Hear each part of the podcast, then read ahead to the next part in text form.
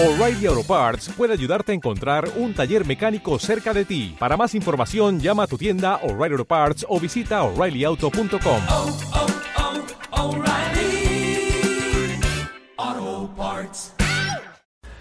Buenas a todos y todas, bienvenidos una vez más al podcast de Efecto Dorsal y bienvenidos a la libertad de nuevo. No me había quedado de confinamiento, estaba de parranda, que decía aquel. Nada, he estado, he estado liado con el tema de la web, que ya os conté que estaba remodelando, la vuelta a remodelar, he vuelto a la versión vieja, pero retocando cosas. En conclusión, eh, un tinglao del copón. Eh, dicho esto, estamos libres ya. estamos en la calle y desatados. Mm, quería hacer un podcast de opinión, pero mm, creo que me la voy a quedar. Si acaso lo comentaré por el Telegram, pero no me parece ni el medio ni, ni, ni las formas. Eh, voy a centrarme en, lo- en el deporte, en los entrenamientos y vamos a hablar de cómo volver a la calle en bicicleta. Entrada y empezamos.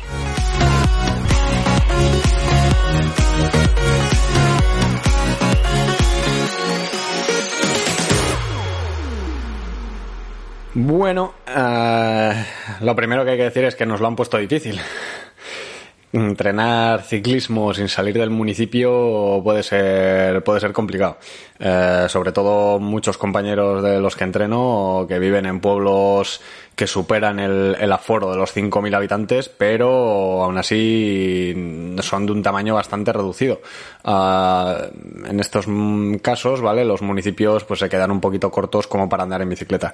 Em, el otro día subí un artículo a la web que va sobre eso mismo, sobre geolocalización, sobre aplicaciones y webs que nos ayudan a, a ver los límites del municipio, a ver el kilómetro famoso a la redonda de nuestra casa en los paseos y nos calculan unas rutas y demás.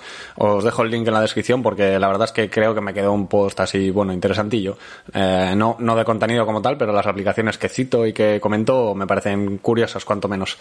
Eh, dicho esto, que me lío y, me pasa como la web, que me estoy ahí una semana enchufado. Em, ¿Cómo podemos entrenar el ciclismo una vez eh, hayamos salido de- del rodillo, ¿vale? Eh, todos hemos eh, andado en rodillo, yo creo, estos días. Quien más, quien menos. Corredores, ciclistas, triatletas, el vecino del quinto, que no sabíamos de su existencia. Ah, y ahora tenemos que aplicar eso que, hemos aprendido pues a la calle. Eh, sé que no es viable en muchos casos, pero todo aquel que tenga una mountain bike eh, que la desempolve, pero ya. Ah, yo creo que la mejor opción ahora mismo para recuperar las sensaciones de, de ciclismo y de, y de transferencia al ciclismo es la mountain bike. Siempre, siempre lo he dicho, he hecho varios artículos en el blog eh, que, que podéis leer sobre la mountain bike en pretemporada y sobre cosas de estas. Y la verdad es que siempre me parece una opción muy, muy, muy completa, digamos. Am, ¿Beneficios que nos puede dar la, la mountain bike? Pues sobre todo en este caso, eh, centrándonos en el post-confinamiento, es que nos va a devolver ese manejo sobre la bicicleta que hemos perdido en el rodillo. En el rodillo todo es muy fácil, solo es montar y dar pedales, no tenemos que hacer nada más. Y en la mountain bike es todo lo contrario. O sea, como os decía, no tenía pensado hacer este podcast, pero acabo de llegar de la bici y he estado una horita y pico por ahí con la mountain bike y es que tenía que contarlo tenía que, que- decir mi opinión sobre el tema, ¿no? En la bicicleta de montaña ah, no solo trabajamos las piernas, es, es totalmente lo opuesto al ciclismo, eh, o sea, al rodillo, perdón, en, en lo que al ciclismo se refiere, ¿no? Tenemos que andar tirando de brazos en las subidas, eh, tenemos que andar eh, trabajando todo el rato el core en las bajadas o en zonas así un poquito de curveo, de, de técnicas para controlar la bici, ¿no? Para bascular la bici de un lado a otro. Creo que, que todo el beneficio técnico que nos da la, la bicicleta montaña es, es en una salida de una hora compensa, vamos, eh, todas las horas de rodillo que hemos metido en el confinamiento.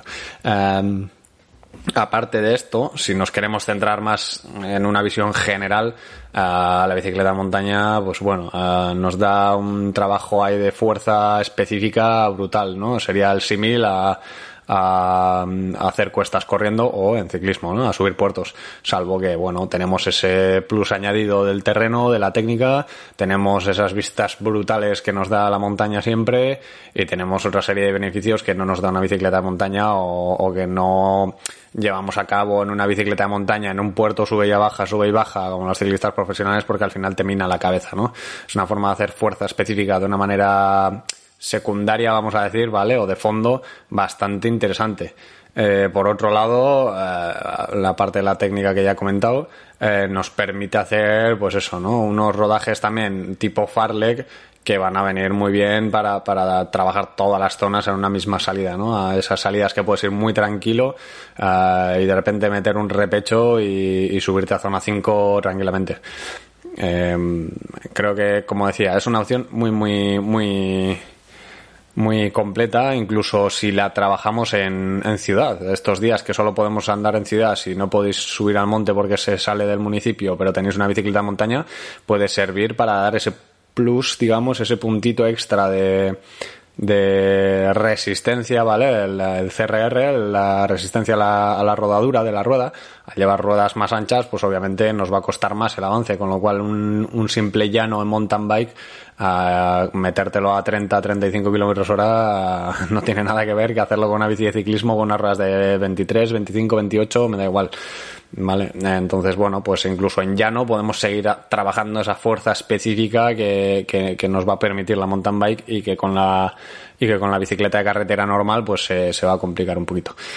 Eh, por otro lado, pues eso, ¿no? Lo que, lo que he comentado. El, en este caso, además, en, el post-confinamiento, eh, tenemos que, verlo como una alternativa a la masificación de las ciudades que, estamos viendo estos días, ¿no? Que, como digo, no me voy a meter en temas morales, pero, pero es una realidad, ¿no? Eh, vemos cualquier calle de nuestra ciudad que está llena, cualquier videgorri, eh, bueno, carril bici, perdón, pues lleno, ¿no? De corredores, para atrás y para adelante, de gente paseando, entonces, bueno, salirte al monte aún así hay gente, pero salirte al monte siempre va a ser una, escapatoria a esa, masificación. Por lo tanto, bueno, creo que es la, que la, que es la opción más, más completa y más eh, inteligente ahora mismo.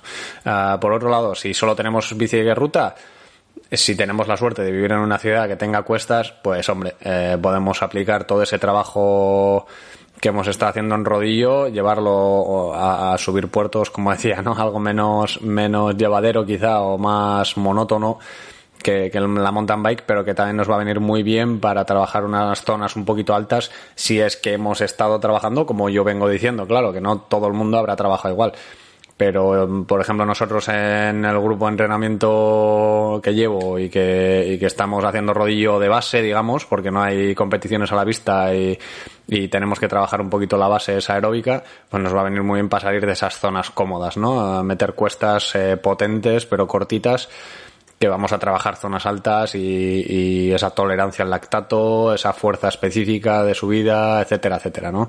Um, si bien esta semana ha sido un poquito de vuelta al terreno, la semana que viene ya sería un buen, un buen momento para empezar a meter todo este tipo de, de trabajos.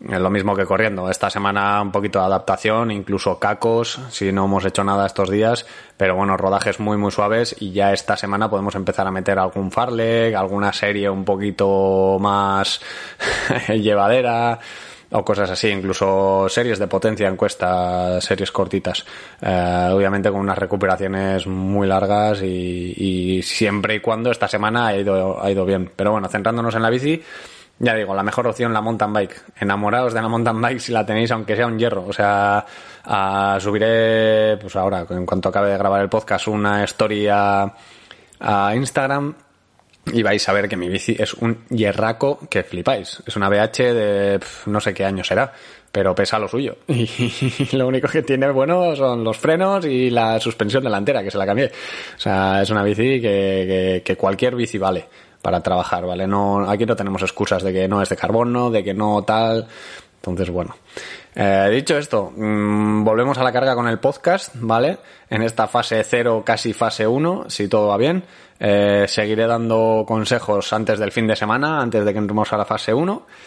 Y lo dicho, eh, estamos otra vez en la calle. Lo digo con una sonrisa de oreja a oreja y por dar una chispa de opinión personal, ya que es mi podcast, eh, tengo que decir eh, que me alegra ver a gente haciendo deporte, pese a lo que puedan pensar los haters. Ya lo siento. Soy Pablo Docal, entrenador de triatlón. Esto es el podcast de Efecto Dorsal. Eh, os, os, invito a que os paséis por las redes sociales, buscad en cualquier red social eh, efecto dorsal. Ahora incluso estamos, eh, bueno, estoy en YouTube, ¿vale? Estoy subiendo los podcasts ahí poco a poco. Uh, estoy haciendo los vídeos de, de, fuerza, ¿vale? Que mañana, no, pasado, el viernes, ¿vale? Haremos una clase en directo, o sea que si pasáis por aquí y estáis oyendo esto de casualidad, pasaros por YouTube, eh, suscribiros a Efecto Dorsal y, y, el viernes a las 7 tendremos una clase en directo de trabajo de fuerza, ¿vale? Es, un buen, es una buena rutina para hacer justo antes de salir a correr luego a las 8 por si ahí lo dejo, por si queréis hacer un entreno doble, ¿vale? Dicho esto, eh, nosotros siempre nos despedimos así en el podcast y no vamos a perder las costumbres. Eh, nos vemos en el siguiente capítulo y como siempre, salud y kilómetros.